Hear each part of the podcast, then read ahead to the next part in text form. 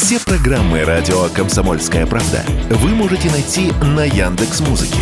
Ищите раздел вашей любимой передачи и подписывайтесь, чтобы не пропустить новый выпуск. Радио КП на Яндекс Музыке. Это удобно, просто и всегда интересно. Был бы повод. Здравствуйте, я Михаил Антонов, и эта программа «Был бы повод» 7 ноября на календаре, и рассказ о событиях, которые происходили в этот день, но в разные годы, ждет вас в сегодняшней передаче. 1941 год, 7 ноября. Сталин никуда из Москвы не уезжал. Город никто сдавать не собирается. Парад на Красной площади развеет все слухи и сомнения. И это несмотря на то, что немецкие части стоят всего лишь в нескольких десятках километров от московских границ. Несмотря на приказ, в котором отдельно проговаривалось наказание для паникеров, город буквально бурлит слухами. Толком никто ничего не знает, поэтому истории обрастают фантастическими подробностями. И все это на фоне того, что большинство магазинов в городе закрыты, в самой Москве объявлен комендантский час, а в дома, несмотря на наступившие холода, перестают подавать отопление. Единственный выход развеять все эти слухи, показать всем, что город не сдается. За сутки готовится парад, о котором сообщают 6 ноября на заседании Моссовета. Нельзя допустить, чтобы в этот день фашистские самолеты проникли московское небо. Но если все же такое случится, парад ни в коем случае не отменять. Есть, товарищ Сталин. Не пропустим к Москве, товарищ Сталин. Если нужно, будем таранить. Хорошо. Оставшиеся часы – это сама подготовка.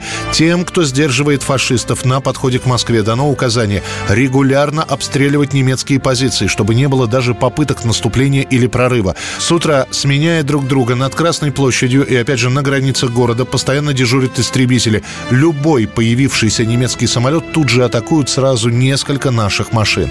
Сам парад, начавшийся в 8 часов утра, пройдет за 61 минуту. Принимать парад должен был Жуков, но он не может отлучиться с фронта. Вместо Жукова из Спасских ворот на коне выезжает маршал Буденный. На трибуне Мавзолея в этот момент Сталин, Молотов, Каганович, Микоян, весь ближний круг. Сначала выступает Сталин, потом начинается сам парад, провозят пушки, впервые демонстрируют новые танки КВ-1, после строем идет пехота и ополчение, почти 30 тысяч человек. Главные отряды вооруженных рабочих – готовых сражаться до последней капли крови за свой родной город. О параде уже на следующий день напишут все газеты, а радиотрансляция самого парада будет вестись не только на Советский Союз, но и на весь мир. А вот кинооператорам не повезло. Речь Сталина при проявке оказалась то ли засвеченной, то ли ее, эту самую речь, вообще никто из операторов не писал, надеясь на других. Пришлось об этом сообщать в Кремль. Сталин никого наказывать не стал, а через две недели в специально отстроенном павильоне, который будет имитировать трибуну Мавзолея, еще раз произнесет свою речь. И только самые внимательные после в хронике увидят, что во время речи Сталина у него не идет пар изо рта. За полный разгром немецких захватчиков. Смерть немецким оккупантам. Да здравствует наша славная Родина, ее свобода, ее независимость. Под знаменем Ленина вперед, победа! 1983 год, 7 ноября. Прямо в ноябрьские праздники на экраны выходит фильм, снятый режиссером-фронтовиком Петром Тодоровским. Эта картина моментально сделает популярной исполнительницу главной роли Наталью Андрейченко. Речь идет о картине «Военно-полевой роман». Во время войны молодой солдат Саша влюбляется в санитарку Любу, которая живет с комбатом. Комбат погибнет, Люба останется с ребенком на руках, и Саша встретит ее уже после войны, когда он будет работать киномехаником и увидит Любу, торгующую на улице пирожками. Пирожки горячие! Два самых горяченьких, если не жалко. С утра сегодня сколько было мороза? 17. Это когда ты встал. А я вышла, было 23, так что горячие они, как у мертвого. Что? Что? Пирожки свеженькие! А. Только что на сковородке чирикали. Налетай, разбирай. Правильно, их же ведь надо Мороженое. продать, да? Я понимаю. А, у тебя, вижу, чердак варит. Это будет реальный эпизод из жизни Петра Тодоровского, который также увидит на улице свою бывшую однополчанку. После режиссер напишет «Я долго стоял и не мог оторвать взгляд, что произошло с ней, красавицей, фронтовой королевой. Почему жизнь так изменила ее? Шли годы, а воспоминания о той встрече не давало покоя.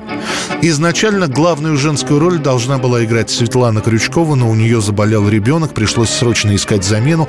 Пробовали Анастасию Вертинскую, но остановились все-таки на кандидатуре Натальи Андрейченко. Это будет ее настоящая звездная роль, а учитывая, что через несколько месяцев выйдет Мари Поппинс, на Андрейченко обрушится всесоюзная слава. Как жаль, что мы не встретились раньше. Сразу же после войны. Ты думаешь, я была какая-то особенная? Почему же была? Фильм «Военно-полевой роман» даже через год отправят на «Оскар», который, к сожалению, он не получит. 1990 год, 7 ноября, во время праздничной демонстрации на Красной площади в Москве 38-летний Александр Шмонов, который называл себя правозащитником, предпринимает попытку покушения настоявшего на трибуне мавзолея Горбачева – еще с марта Шмонов начинает активно расклеивать по Москве листовки с призывом убить президента СССР. По его мнению, именно Горбачев ответственен за подавление восстания в Тбилиси и Баку год назад. В итоге он приходит к выводу, что стране нужен демократически избранный руководитель, а старого, выбранного недемократическим путем, нужно просто ликвидировать. Там я смотрел, значит, что, э, чтобы около Горбачева не было Ельцина и Попова, то есть людей, которые избраны демократическим путем. После этого Александр Шмонов делает из зарегистрированного на него немецкого ружья что-то типа обреза. Приезжает из Колпина, где он живет в общежитии, в Москву. Перед началом демонстрации гримируется. Идет на Красную площадь. А чтобы обмануть металлодетектор, он несет на металлическом пруте плакат с надписью «Крепись, государство». Карман Шмонов кладет записку. В ней написано «На случай моей смерти сообщаю, что я хотел попытаться убить президента СССР Горбачева МС. Во время шествия, оказавшись перед трибуной, Александр пытается выхватить ружье, но вначале запутается в подкладке, а после просто не сможет прицелиться. Ему успевает помешать один из сержантов милиции. Между тем Шмонов успеет выстрелить из двух стволов. Одна пуля уйдет в небо, другая попадет в стену ГУМа.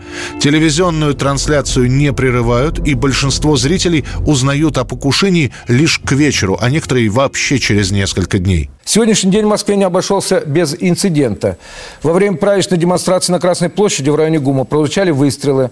Как сообщили нам в пресс-службе Управления Комитета госбезопасности СССР по Москве и Московской области, задержан житель Ленинграда, который произвел из обреза охотчего ружья два выстрела в воздух. Пострадавших нет, ведется расследование. Михаил Горбачев так и не досмотрит эту демонстрацию. В целях безопасности его уведут с трибуны, а стрелявшего через какое-то время признают невменяемым и будут лечить 4 года, после чего отпустят. 1996 год, 7 ноября. Советского Союза пять лет уже не существует, и многие по-прежнему этот день продолжают праздновать как День Великой Октябрьской социалистической революции. В Кремле, видя все это, после долгих совещаний придумывают новую дату. Теперь это День согласия и примирения. Как было написано в указе, праздник получил свое название в целях смягчения противостояния и примирения различных слоев российского общества. И все, больше никаких объяснений. Кто с кем должен примириться? Или народ спрашивал, это мы должны примириться с задержками зарплаты, с бандитами? Но никаких объяснений от власти не последовало. На что многие люди просто сказали, ну, оставили выходной и ладно. Почти 8 лет будет в календаре эта дата. И каждый год станут пытаться в очередной раз объяснить, как нужно праздновать этот праздник. Попробуют организовывать митинги, гуляния, но народ на эти мероприятия будет приходить неохотно. А те, кто все-таки будет приходить, все равно станут приносить красные знамена, традиционные ноябрьские гвоздики, а во время шествия исполнять революционные песни.